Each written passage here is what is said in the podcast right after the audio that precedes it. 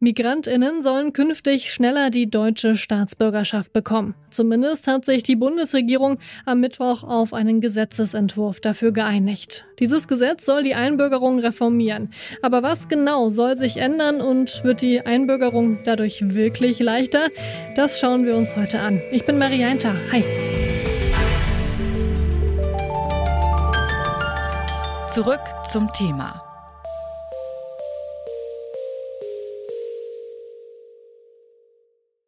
In Deutschland leben laut Statistischem Bundesamt rund 13 Millionen Menschen ohne deutsche Staatsbürgerschaft. Für viele von ihnen ist die Einbürgerung bislang nämlich gar nicht so einfach. Die Ampelregierung hat sich deshalb bereits im Koalitionsvertrag darauf geeinigt, dass sie das Staatsangehörigkeitsrecht reformieren will. Den Gesetzesentwurf hat Bundesinnenministerin Nancy Faeser von der SPD am Mittwoch auf der Bundespressekonferenz vorgestellt. Das neue Staatsangehörigkeitsrecht gehört zu den wichtigsten Reformprojekten dieser Ampelkoalition. Dass wir diese heute beschlossen haben, zeigt, wie diese Bundesregierung unser Land voranbringt und auch, wie konstruktiv wir an diesem Gesetzentwurf alle drei Partner miteinander gearbeitet haben. Nun wird das Gesetz aber erstmal im Bundestag diskutiert. Das Gesetz soll die Einbürgerung in Deutschland früher möglich machen. Wer sich im Moment einbürgern lassen will, muss seit mindestens acht Jahren in Deutschland leben. Das soll sich bald ändern. Wie es nun schneller gehen soll, darüber habe ich mit Hans Vorländer gesprochen. Er ist Vorsitzender des Sachverständigenrats für Integration und Migration. Das ist ein unabhängiges Gremium für wissenschaftliche Politikberatung. Eine Mindestaufenthaltsdauer für die Einbürgerung beträgt dann fünf Jahre. Und dann gibt es noch das, was es bisher auch gibt, allerdings mit einer längeren Vorlaufzeit, die sogenannte Turbo-Einbürgerung. Das heißt, drei Jahre Mindestaufenthalt reichen. Und das ist dann möglich, wenn besondere Integrationsleistungen vorliegen. Das heißt also sehr gute schulische Leistungen, berufsqualifizierende Leistungen oder ein starkes bürgerschaftliches Engagement nachgewiesen werden kann.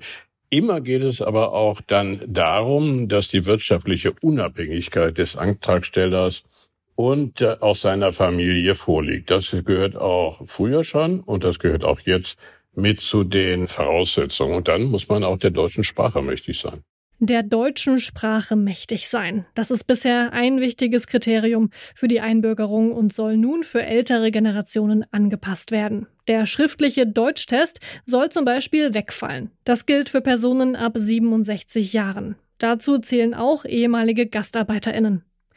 Außerdem soll die Mehrstaatigkeit künftig grundsätzlich möglich sein. Bislang ist das vor allem für EU-Bürgerinnen erlaubt gewesen. Eine Kanadierin zum Beispiel dürfte also in Zukunft sowohl den kanadischen als auch den deutschen Pass haben.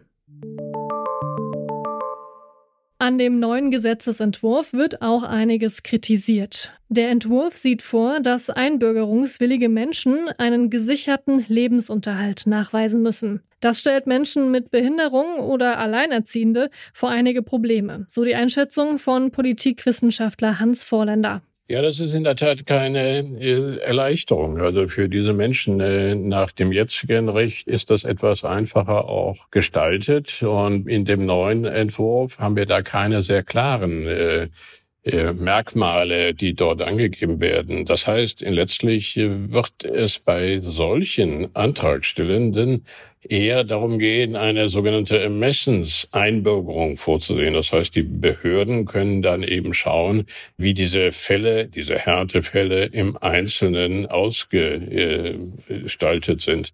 Und das macht die Sache für diese Personengruppe, also Behinderte, Alleinerziehende, Personen, die äh, existenzsichere Leistungen äh, beziehen, macht es schwieriger.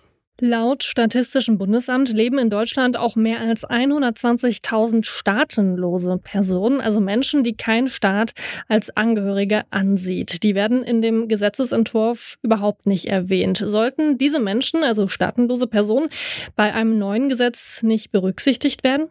Ja, das ist im Augenblick noch in der Diskussion. Ich gehe davon aus, dass das noch äh, im Wege auch der Anhörungen, die stattfinden, dann aber auch äh, später im Rahmen der parlamentarischen Beratung noch eine Rolle spielen wird. Die staatsangehörigkeitsrechtliche Diskussion von Staatenlosen ist äh, hier ein bisschen untergegangen. Und da ist einfach die äh, Frage, ob man ihnen ein unkonditioniertes äh, Jus Soli, also ein durch die Geburt allein vermitteltes äh, äh, Recht auf Staatsangehörigkeit für die Kinder staatenloser Personen erteilen soll. Das ist einer dieser, dieser Vorschläge. Das hat natürlich auch hm, neben den Vorteilen auch ganz bestimmte andere Gesichtspunkte. Das ist eine Bindungswirkung für die Eltern dieser Kinder.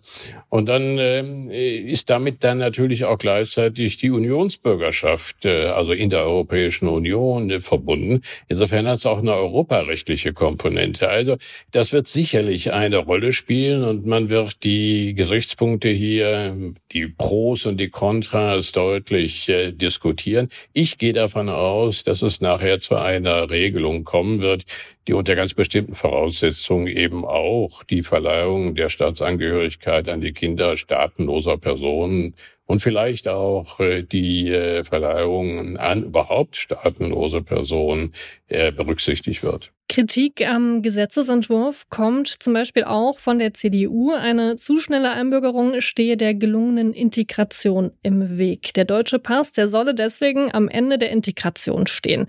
So eben die Forderung aus der Opposition. Welche Rolle spielt denn die Einbürgerung bei der Integration von Migrantinnen? Ja, also zunächst mal muss man ja sagen, dass sie ja nicht voraussetzungslos erfolgt, sondern man muss eine Zeit hier sein, man muss äh, der deutschen Sprache mächtig sein, man muss den eigenen Lebensunterhalt äh, sichern und man muss sich ja eben auch zur freiheitlich-demokratischen Grundordnung bekämpfen. Also wer rassistisch, äh, antisemitisch oder fremdenfeindlich tätig gewesen ist, hat keine Aussicht, die deutsche Staatsbürgerschaft zu erhalten. Daneben muss man auch sehr deutlich sagen, dass die Studien immer wieder zeigen, dass die Einbürgerung selbst auch die Integration erleichtert. Das heißt, wir haben auf der einen Seite ja vorher schon einen Integrationsprozess, der dann eben zu den genannten Voraussetzungen führt. Und durch die Einbürgerung ist man natürlich dann in einem besonderen Maße auch zugehörig zu Deutschland. Das äh, ist, glaube ich, die Wirkung auch von Einbürgerungen. Wenn Einbürgerungsfeierlichkeiten stattfinden, also nicht nur einfach die Urkunde zugestellt wird, sondern dass es auch äh, quasi ritualisiert wird, dass es auch ein Ereignis ist, dann hat das schon einen Einfluss sozusagen auf die emotionale Zugehörigkeit. Und dafür ist Einbürgerung und eine entsprechende feierliche Verleihung schon ganz wesentlich. Mit dem Entwurf für das neue Staatsangehörigkeitsgesetz soll die Einbürgerung vor allem eins werden, schneller. Migrantinnen sollen dann deutlich eher die Staatsbürgerschaft bekommen. Doch es gibt auch Kritik, zum Beispiel am Umgang mit Staatenlosen. Da der Gesetzesentwurf aber noch im Bundestag diskutiert werden muss, können diese Punkte noch berücksichtigt werden. Wenn euch diese Folge von Zurück zum Thema gefallen hat, dann lasst uns doch gerne eine Bewertung da. Das geht zum Beispiel auf Apple Podcasts oder Spotify. Da würden wir uns über fünf Sterne von euch sehr, sehr freuen. Und damit verabschieden wir uns für heute. An dieser Folge mitgearbeitet haben Leonie Albrecht, Johanna Mohr und Lars Feyen. Florian Drexler hat sie produziert. Alina Metz war Chef vom Dienst oder Chefin vom Dienst und mein Name ist Marie Jainter. Tschüss und bis zum nächsten Mal. Zurück zum Thema vom Podcast Radio Detektor FM.